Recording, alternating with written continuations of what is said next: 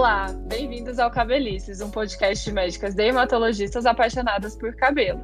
Meu nome é Caroline Dalto, sou médica dermatologista e hoje, junto das minhas amigas e também dermatologistas Larissa Beltrão e da Marina Estevô, a gente vai falar sobre um tema que é tintura. Meninas, como que vocês estão? Oi, tudo bem? Tudo bem, Carol? Tudo bem, Lari? Tô bem, e vocês? Tudo certo. Oi, Marina. Oi, Carol. Tá tudo certinho por aqui. É um assunto muito interessante, né? Acho que muita gente tem dúvida. Muita Opa. gente tem dúvida. Acho que assim, né, tintura, todo mundo às vezes sabe o que é uma, sabe o que é outra, mas não sabe exatamente como que elas atuam, qual a diferença, né? E a gente sabe que as colorações, né, as tinturas dos cabelos, elas são usadas no mundo todo, é tanto por homens quanto por mulheres no geral para fins estéticos, né, para cobertura dos fios brancos ou até para acompanhar a tendência aí. Lembra quando teve a época das mechas na frente do cabelo, mechas coloridas? Então tá muito relacionado à personalidade, né? É, e, enfim, como tendência, como eu já falei. É, no mundo, assim, de maneira geral, a gente tem a predominância né, dos fios em tons mais escuros. Mas muitas de nós, principalmente mulheres, já sonhamos em ter tons mais claros, em celores, isso é uma coisa bem comum. Nunca está satisfeito com o cabelo que tem, né? A gente Não, tem que mudar. Ou, é, ou quem tem o cabelo escuro quer clarear, ou clareia depois quer voltar a ter escuro novamente. Isso tudo a gente consegue com as tinturas, com as descolorações. E antes da gente falar assim sobre como que elas agem, o porquê que às vezes elas agridem o cabelo, eu acho que vale a gente dar uma recapitulada com os nossos ouvintes, como que é a coloração normal, né? A coloração genética do fio de cabelo. Até para vocês entenderem, né, os nossos ouvintes entenderem um pouco melhor onde cada um dos tipos de colorações eles vão atuar. Então, Marina, você pode falar um pouquinho disso para gente? Posso. Então, vamos lembrar, a gente já falou em alguns episódios anteriores, mas uh, vamos imaginar o cabelo como se ele fosse uma estrutura que tem três camadas. Uma camadinha mais de fora, que é a cutícula, a camadinha do meio ali, que é o córtex, e a camadinha mais interna, que é a medula. Durante a fase de crescimento do cabelo, que a gente chama de fase anágena, a gente vai ter lá na raizinha do pelo a produção da melanina, né? De vários tipos de melanina que são responsáveis por dar pigmentação ao cabelo. Isso vai começar a sair e ficar mais ou menos nessa região intermediária que a gente chama de córtex, tá? Ele fica então protegido ali na cutícula, que é aquela partezinha externa que fica fechadinho quando a gente nunca fez uma descoloração, nem nunca fez nenhum alisamento. E é ali onde a gente precisa atuar ou com tintura ou com descoloração para modificar a cor do cabelo, né? A gente sabe que com o tempo, né, a gente vai tendo alteração da cor do cabelo, né, para o cabelo branco, que a gente chama de canice. Tem um episódio incrível sobre ele. Se vocês não ouviram, é, ouçam, é que ele é muito interessante e explica o porquê que a gente tem esse envelhecimento do cabelo. E também acontece uma alteração que a gente sabe e já viu acontecer em várias pessoas, que geralmente a gente às vezes nasce com o cabelo de um tom um pouquinho mais claro e ele pode vir escurecendo conforme a gente envelhece. E faz parte da evolução natural ali do nosso cabelo. Então é importante, só recapitulando o que a Marina falou, que tem esse, a cutícula, né, que é essa parte mais externa, eu falo para os pacientes que é o telhadinho. E, e, a, e, o pigmento natural do cabelo, ele está no córtex, que é essa parte mais interna. Então, agora que a gente já sabe mais ou menos onde está a cor do nosso cabelo, né, a nossa cor genética, como que as tinturas, elas agem, Lari? É, Carol, as tinturas, tinturas elas podem atuar tanto removendo uma parte dessa cor natural dos fios, quanto adicionando um novo pigmento ali nessa região que a Marina acabou de explicar, que é onde fica a cor, a cor dos nossos fios, né? A gente pode classificar essas tinturas de acordo com a duração dessa mudança de cor, né? E quanto que elas conseguem penetrar no fio. A gente classifica elas como gradativas, ou temporárias, ou semi-permanentes, ou demi-permanentes, ou permanentes. Essa durabilidade desse pigmento novo, ele é proporcional ao grau de penetração que essa tintura consegue é, fazer no fio de cabelo. Quanto mais profundo, quanto mais se aproxima do córtex, não fica só na parte externa, mais dura essa tintura. Perfeito, Lara, é isso mesmo. E aí, baseado nisso, a gente entende como que cada uma dessas tinturas, né, dessas colorações, elas atuam. Então, a gente vai explicar, a Lari, ela fez essa, essa divisão, né, das tinturas, ela comentou com a gente gradativa, temporária, semi-permanente, a permanente, e vou pedir para as meninas falarem um pouquinho de cada uma delas. Marina, então, o que, que são essas colorações gradativas? Como que elas funcionam? Bom, a coloração gradativa, né, ela é classificada como uma tintura natural, permanente ou não oxidativa. O que que acontece? Geralmente ela é feita a partir de metais solúveis em água, como sal de chumbo, prata, cobre, níquel. E aí, conforme você vai fazendo várias aplicações, esse metalzinho ele vai reagindo com uma proteína da cutícula, que a gente chama de cisteína. Então, ele vai reagindo com aquela parte do telhado que a Carol falou, tá? Uhum. E aí ele vai se depositando nesse fiozinho do cabelo, então ele vai depositando ali na haste, e quanto mais vezes você usa, você vai tendo mais depósito e o cabelo vai escurecendo mais, tá? Esses tons, eles vão ser mais limitados, então a gente consegue utilizar tons em torno de negro, marrom ou cinza, tá? Geralmente essa tinta a mais famosa que a gente vai ter aí é aquela que a gente chama do Grecin 2000, tá? Essa é uma tinta gradativa Sim. que famosíssima nos anos 90, né? que muitos homens costumavam usar. Quais são os pontos negativos dessa técnica, né? Ela vai ter um resultado variável, porque depende muito de como o seu cabelo vai pegando aquela coloração, né? Depende de várias aplicações. Ela, ela tem um cheirinho não muito agradável e ela é incompatível com outras técnicas de coloração ou alisamento, porque ela pode quebrar a haste, tá? Então, essa é a coloração gradativa, a mais famosa de todas, Grecin 2000, para vocês guardarem. Denunciando a não... idade. É, exatamente. Será que ainda Quem existe? Conhece? Eu nunca parei para ver se existe ainda Grecin Eu acho 2000. que existe, porque eu pesquisei hoje e eu achei no é. Google sites para comprar. Nunca mais vi na ah. farmácia, mas eu achei. Não vi mais, mas bom saber, bom saber. E então a gente, Marina falou da gradativa. E Lari, e as temporárias? O que, que elas são? Como que elas atuam? Essas colorações temporárias são aquelas que saem com a lavagem, né? Elas são feitas de uns corantes que eles têm as moléculas, elas têm um alto peso molecular. Então essa molécula não consegue penetrar através da cutícula, né? Não chega no córtex, ela fica na superfície do cabelo. Vai sendo depositada ali na superfície e daí sai com uma lavagem comum. É, daí a gente tem várias opções, né? Tem umas que são em shampoo, outras à base de água, existe condicionador, spray, gel, espuma, e tem de diversas cores, né? Tanto as naturais que a gente vê aí nos cabelos das pessoas, uhum. quanto cores diferentes, vermelho, rosa, tem vários tipos de, de cor que pode ser usada. A gente usa, às vezes, elas em algumas ocasiões esporádicas, né? A gente vê, às vezes, fantasia de carnaval, né? Alguma coisa ah, assim. Ou também é, aquelas para uniformizar os cabelinhos brancos. Tem aqueles, várias marcas, né, na farmácia, que é um sprayzinho para quando ah, tá a raiz aparecendo, não deu tempo de pintar, tem uhum. algum evento. Daí usa o sprayzinho que vai sair com a lavagem depois, né? É, também pode ser usado é, na neutralização de algum tom que a gente não quer, como assim o cabelo branco que vai ficando amarelado, tem alguns tons de violeta que neutraliza esse amarelo. Daí pode ser usado naqueles shampoos roxos, né? Que esse pigmento uhum. fica na superfície do cabelo. Isso, é, exatamente. Tem algumas pessoas também que consideram que aquela rena natural, aquele pigmento bem antigo, eu acho que é o mais antigo, né, da história, é, é, é. bem conhecido.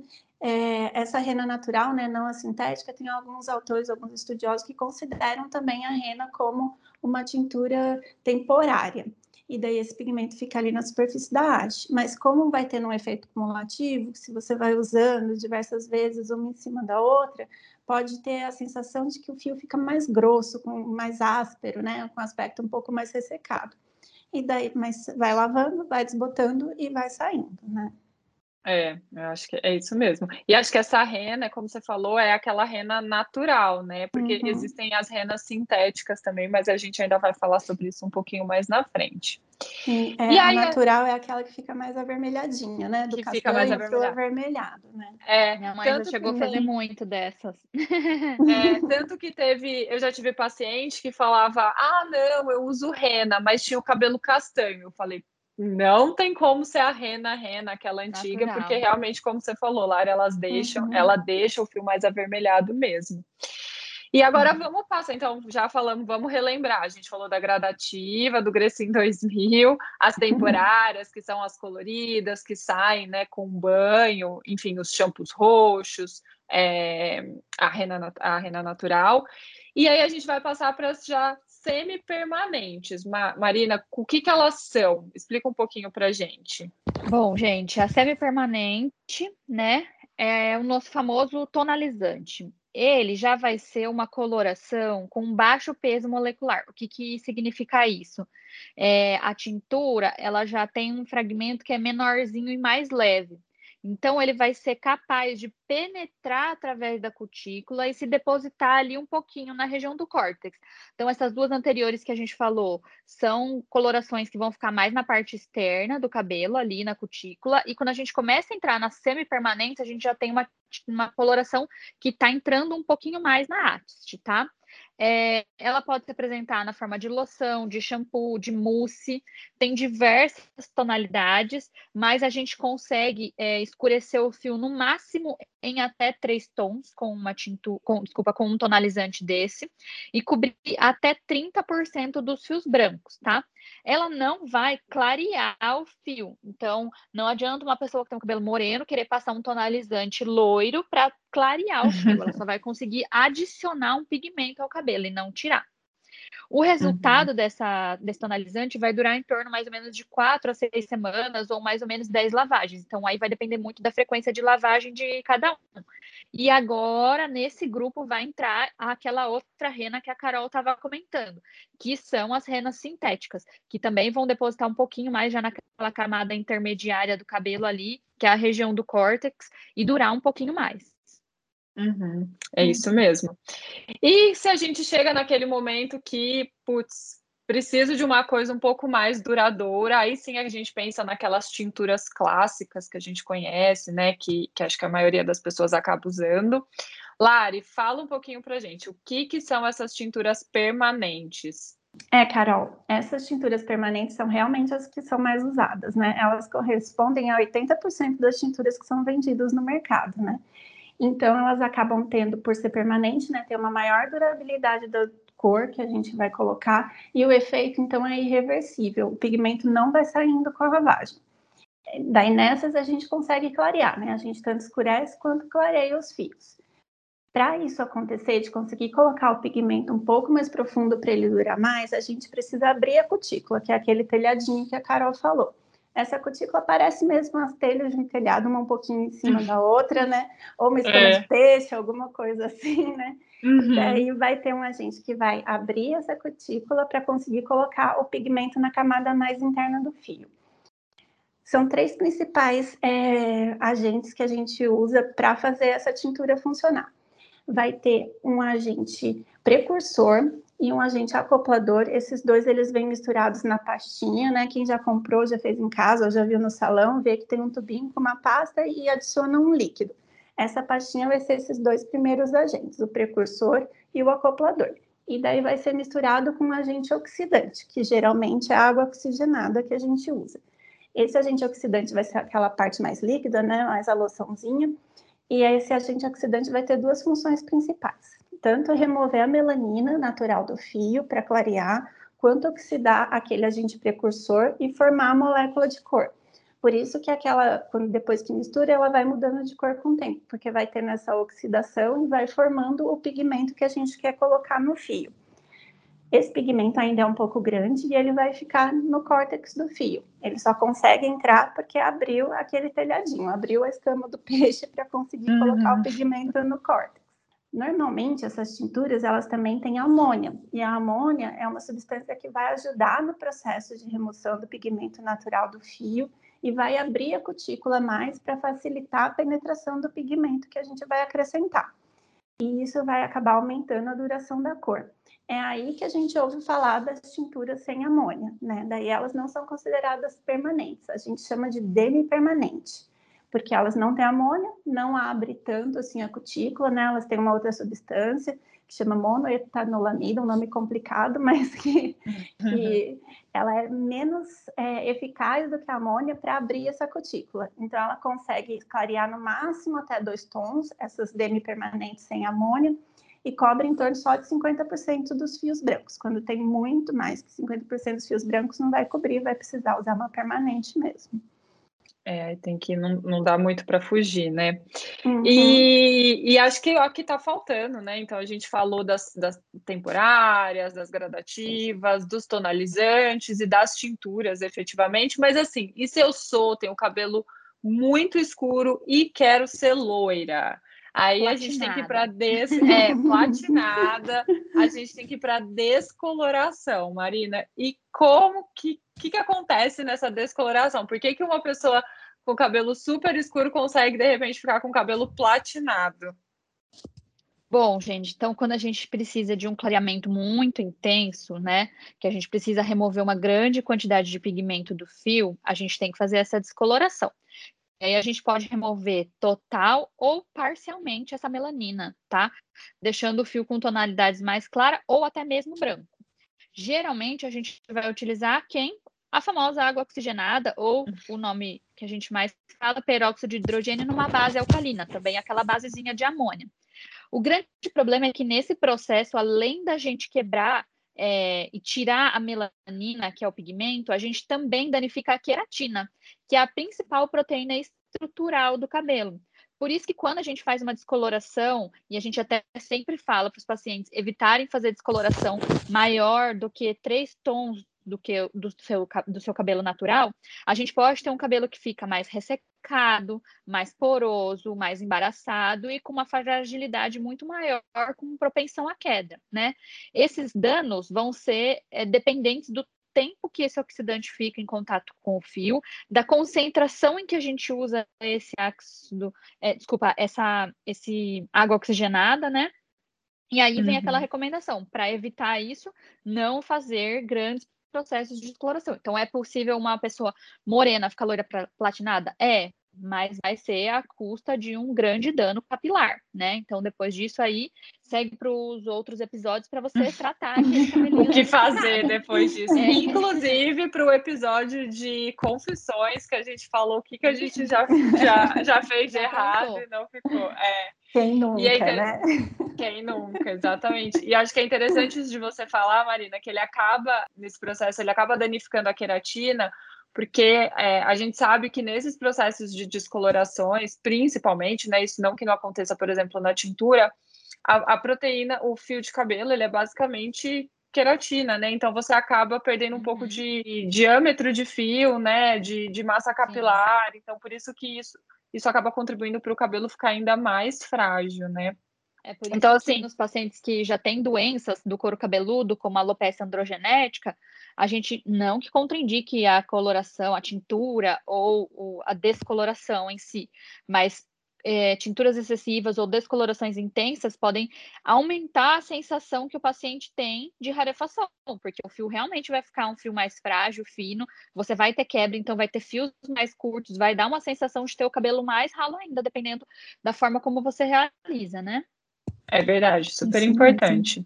E assim, quem conseguiu estar tá aí acompanhando a gente até agora, viu que é um assunto complexo, né? O mecanismo de ação, se viu nas aulas aí do, do colégio falando de peróxido de hidrogênio, reação de oxidação. Então a gente vê que é muita química literalmente acontecendo, né? Mas como eu falei, é importante a gente entender esses processos para esperar quais, as, quais vão ser as alterações para esse cabelo, né? Então, a gente, é importante a gente entender todos esses processos para saber o que esperar depois desses procedimentos, né? De tonalizante, de tintura, entender por que, que um tonalizante dura tão pouco quando a gente compara, por exemplo, com uma tintura. E, Lari, eu, é, eu acho que uma dúvida que tanto as pacientes como provavelmente as ouvintes vão ter é: eu posso fazer tintura, descoloração e alisamento juntos? E se sim, a gente faz tudo no mesmo dia? É, Carol, muita gente quer, né? Tem muita gente que se nasceu com cabelo cacheado e castanho quer ter o cabelo liso, loiro e comprido, né? e saudável, e saudável. É, é compatível, às vezes, tudo junto, né? O ideal seria não fazer vários processos juntos, né? Quanto menos processo que danifica a haste, melhor, para ter um fio mais saudável, que não vai quebrar tanto, né? Porque se você junta o alisante com a tintura, com a descoloração, você está juntando vários danos, abriu várias vezes e tentou fechar várias vezes aquela cutícula, né? Acaba te, perdendo também proteína do cabelo, o cabelo fica muito danificado. Os alisantes, né? Principalmente formal, né? Que é proibido, mas que Sim. também temos temos um, tá um episódio sobre isso, né? Sobre realizante. Super bom esse episódio. Sim. A gente acaba acumulando dano, né? E tem estudo mesmo mostrando que quando a gente associa o alisante com a descoloração, principalmente quando a gente baixa mais do que três tons, o cabelo quebra muito mais facilmente. E se a gente faz o alisante junto com a coloração, a gente pode alterar a cor daquela coloração, porque a gente está mexendo de novo na cutícula ali, né? Então, se você quiser muito insistir, quiser fazer os dois processos juntos, não fazer no mesmo dia. E se for escolher um para fazer antes, fazer o alisamento antes, para não mudar a cor da coloração depois, né? E tentar pelo menos dar um intervalo aí de umas duas semaninhas entre um e outro para ver Sim. se não danifica tanto, hidratar, né, cuidar para ver se não acumula tanto dano um em cima do outro. Na dúvida, lembrar de fazer a mechinha teste, né? Para você, Verdade. se um corte químico, uhum. ter aquele cortezinho químico numa mechinha ali embaixo, na nuca escondida, que vai dar tempo de você recuperar sem ficar com um grande trauma de ter um corte no cabelo todo. Essa mechinha ela dá uma ideia do que pode acontecer, né? Mas nada uhum. garante que é, aquele cabelinho sim, ali na nuca sim. vai ser igual ao cabelo do topo da cabeça, é né? verdade, né? É, é, é, é, assim, é uma precaução, mas não é uma certeza de que vai acontecer sim. tudo certinho, né? É verdade. E acho que só para a gente fechar, que eu acho que também é outra pergunta, tanto frequente em consultório ou uma dúvida das pessoas no geral, e as gestantes, as mulheres que estão amamentando, elas podem fazer as tinturas, os tonalizantes, as descolorações? Marina? Bom, como tudo na gestante, a gente chega à resposta de não há estudos a respeito é. de tinturas é, durante esse período, tá? Então, a recomendação, no geral, é que ela não seja realizada. Alguns obstetras, em conjunto com o dermato, podem fazer a liberação de algumas tinturas tinturas, principalmente as tinturas sintéticas, né, sem amônia, a partir do primeiro trimestre. Mas a gente sempre recomenda que isso seja discutido junto com o seu obstetra e a sua dermatologista, tá? Na amamentação, já temos a liberação das tinturas semi-permanentes.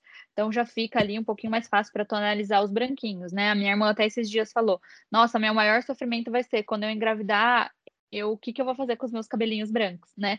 Porque uhum. realmente vai crescendo e eles ficam um pouquinho mais marcadinhos. Então a gente tem que é, avaliar com cuidado, caso a caso, porque não há estudo de segurança. E não há porque realmente não pode ser feito por uma questão ética, né?